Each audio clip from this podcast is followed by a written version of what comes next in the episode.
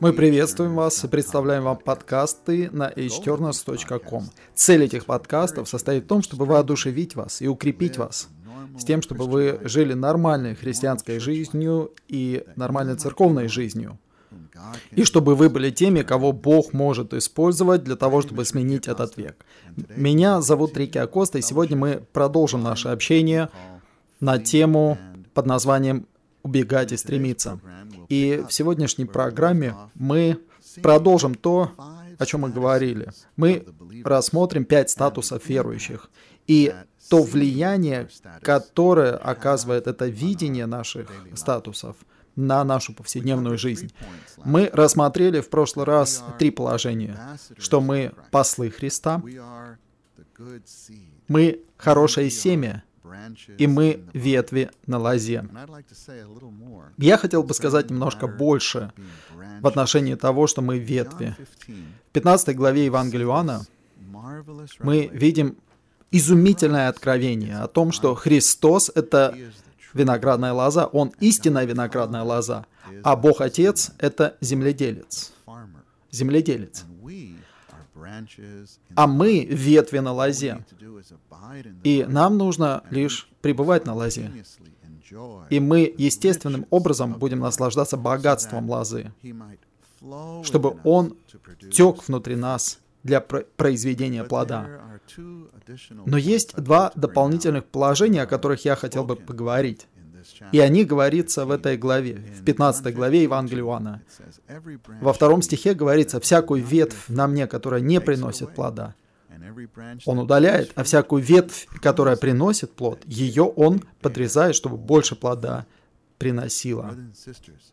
Братья и сестры, я надеюсь, что у нас есть сильное желание в сердце приносить плод для Господа. Если это так, то Господь фактически будет подрезать нас. Он будет отрезать, срезать некоторые вещи в нашей жизни, которые на самом деле мешают нам приносить плод. Вы знаете, земледелец, как правило, подрезает ветви виноградной лозы для того, чтобы отсечь те части, которые омертвели, те части, которые мешают приносить плод. Вполне возможно, братья и сестры, что в нашей жизни есть некоторые факторы, которые фактически мешают нам исполнить наше желание приносить плод, или которые мешают Господу в нас течь для того, чтобы произвести это принесение плода. Вполне возможно, что в нашей жизни у нас есть определенные недостатки в нашем христианском свидетельстве. Может быть, в том, как мы разговариваем, как мы шутим. Может быть, есть определенные вещи, которые мы говорим, и иногда ругательства исходят из наших уст, или какие-то сплетни, или то, что портит наше христианское свидетельство. Если мы хотим приносить плод, на самом деле эти вещи являются большим препятствием. Поэтому нам нужно приступать к Господу и позволять Ему совершать эту обрезающую работу. Ему нужно отсечь эти факторы, которые фактически препятствуют приносить плод. Они препятствуют течению жизни внутри нас. Еще один момент в этой главе. Это радость. В 11 стихе говорится, «Я сказал вам это, чтобы моя радость была в вас, а ваша радость сделалась полной». О, братья и сестры, разве вы не хотите переживать радость Господа в себе? Есть такая возможность. Мы можем переживать радость Господа. Каким образом? Всякий раз, когда мы приносим плод.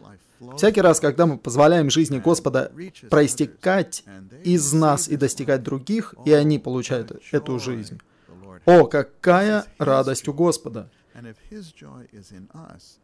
Это Его радость. Если Его радость будет в нас, наша радость сделается полной.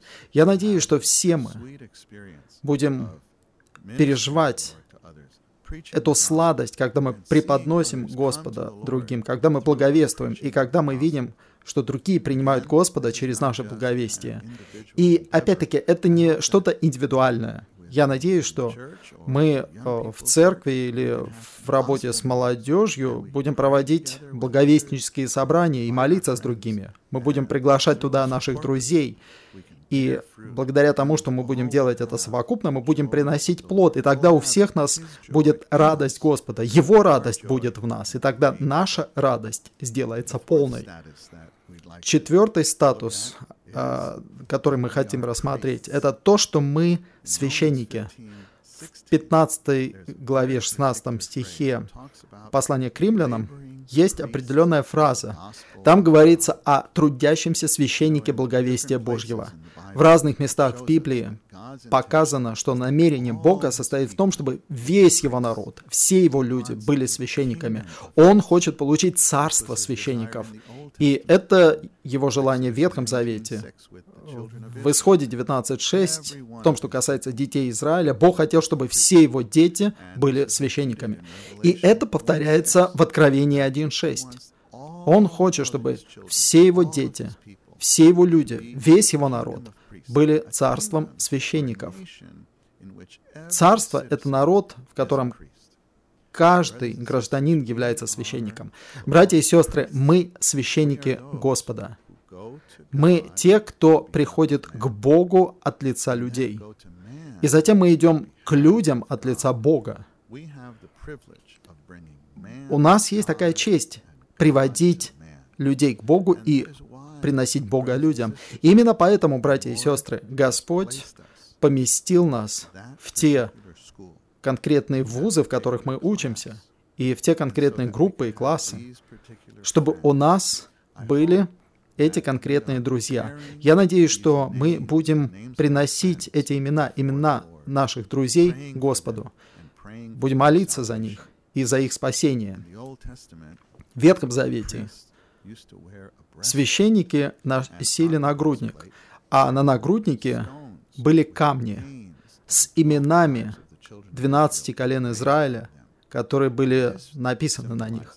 И это означает, что если мы хотим осуществлять свою функцию священника, нам нужно иметь имена на нашем сердце. Это означает, что нам нужно молиться за людей. Когда мы приходим в присутствие Бога, мы приходим туда не только ради себя, мы приходим также ради других, и мы молимся за людей, мы молимся за их спасение. Я надеюсь, что мы будем регулярно молиться за своих друзей и за их спасение. И не только сами. Мы священство. Поэтому мы должны молиться с другими, с другими священниками. Братья и сестры, мы священники благовестия Божьего.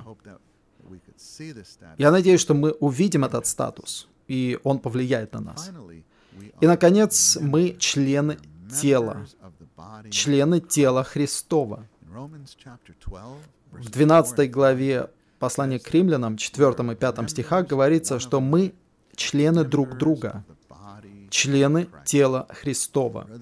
Братья и сестры, в том, что касается бремени благовестия, я надеюсь, что вы осознаете, что вы члены. Не пытайтесь делать все сами. Иногда это пугающая задача. Она устрашает нас. И вы думаете, о, мне нужно благовествовать. Я не могу. Получайте снабжение тела, молитесь с другими. Наслаждайтесь Господом с другими. И затем проистекайте Господом с другими на основании своего наслаждения. На самом деле, если мы хотим быть здоровыми верующими, мы должны проводить здоровую церковную жизнь. Я надеюсь, что все мы будем участвовать в церковной жизни, в служениях в церкви, на собраниях церкви и также на домашних собраниях, в малых групповых собраниях, чтобы мы находились с другими святыми и наслаждались с ними Господом. Затем, когда мы будем благовествовать, у нас будет место, куда мы сможем привести своих друзей. Мы говорили о членах с той стороны, что мы члены тела. Но в Библии также говорится, что мы члены Божьего дома, мы домашние Божьи. В послании к Ефесянам 2.19 говорится, «Итак, вы уже не чужие и не пришельцы, а сограждане святым и домашние Божьи». Это означает, что мы члены Божьей семьи. Я надеюсь, что это будет нашей действительностью, а также нашей практичностью. Мы наслаждаемся церковной жизнью в домах братьев и сестер. Присоединитесь к какому-то домашнему собранию или к малому групповому собранию. Молитесь со святыми на этом групповом собрании. И затем приводите друзей на это групповое собрание, чтобы они услышали благовестие. Таким образом, мы будем применять все эти положения того, что мы послы, семена, ветви, священники. Где? Со святыми. Со святыми в церковной жизни. Со святыми на групповых собраниях. Я надеюсь, братья и сестры, что это небольшое общение поможет вам увидеть ваши статусы. То есть оно поможет вам увидеть, кто вы. И вы будете принимать это общение не как какой-то закон или какое-то требование. На самом деле нам нужно увидеть, кто мы. И затем нам нужно открыться Господу, чтобы Он тек через нас и использовал нас, насколько это возможно. Я хотел бы завершить мое общение об этих положениях стихом из Откровения, а также коротким примечанием к этому стиху. В Откровении 3.8 говорится «Знаю твои дела. Вот я держу перед тобой открытую дверь, которую никто не может запереть». Братья и сестры, Господь открыл перед нами дверь. В вашем студенческом городке есть открытая дверь, которую никто не может запереть. И далее говорится, потому что ты имеешь немного силы и соблюдал мое слово, и не отрекся от моего имени. В восстановительном переводе Библии есть примечание к слову «немного», из выражения «немного силы». В этом примечании говорится, отсюда видно, что Господу угодно не то, чтобы мы делали для Него много, а то, чтобы мы делали для Него сколько можем с тем, что имеем. То есть, чтобы мы делали для Него сколько можем с тем, что имеем. Дорогие братья и сестры, я надеюсь, что это будет желанием нашего сердца. Господь, я хочу делать для Тебя сколько могу с тем, что имею. Господь, пожалуйста, используй меня, насколько это возможно. Я открываюсь Тебе. Я открываюсь Тебе. Я сам по себе могу немного, но в Тебе, Господь, в Тебе я новое творение. В Тебе Ты сделал меня таким, каким я нужен Тебе. В Тебе я Твой посол. В Тебе я хорошее семя. В Тебе я ветвь. В Тебе я священник. И в Тебе я член Твоего тела. И я член Твоей семьи один из домашних Божьих. Поэтому, Господь, пожалуйста, используй меня, насколько это возможно. Братья и сестры, я надеюсь, что это слово будет воодушевлением для вас. И я надеюсь, что Господь будет использовать вас в вашем студгородке, в вашем районе, в вашей семье, чтобы Господь мог течь из вас, и чтобы вы приносили плод для Него. Слава Господу! Мы заканчиваем наше общение здесь, и, как всегда, мы очень ценим ваш отклик, либо в отношении этого подкаста, либо э, каких-либо других подкастов, или каких-либо материалов на нашем сайте. О Господь Иисус, мы действительно любим Тебя. Мы молимся, Господь, чтобы Ты использовал нас, насколько Ты можешь. И мы молимся, чтобы Ты устроил себе дом в наших сердцах немного больше сегодня. Это Рики Акоста для hturnus.com.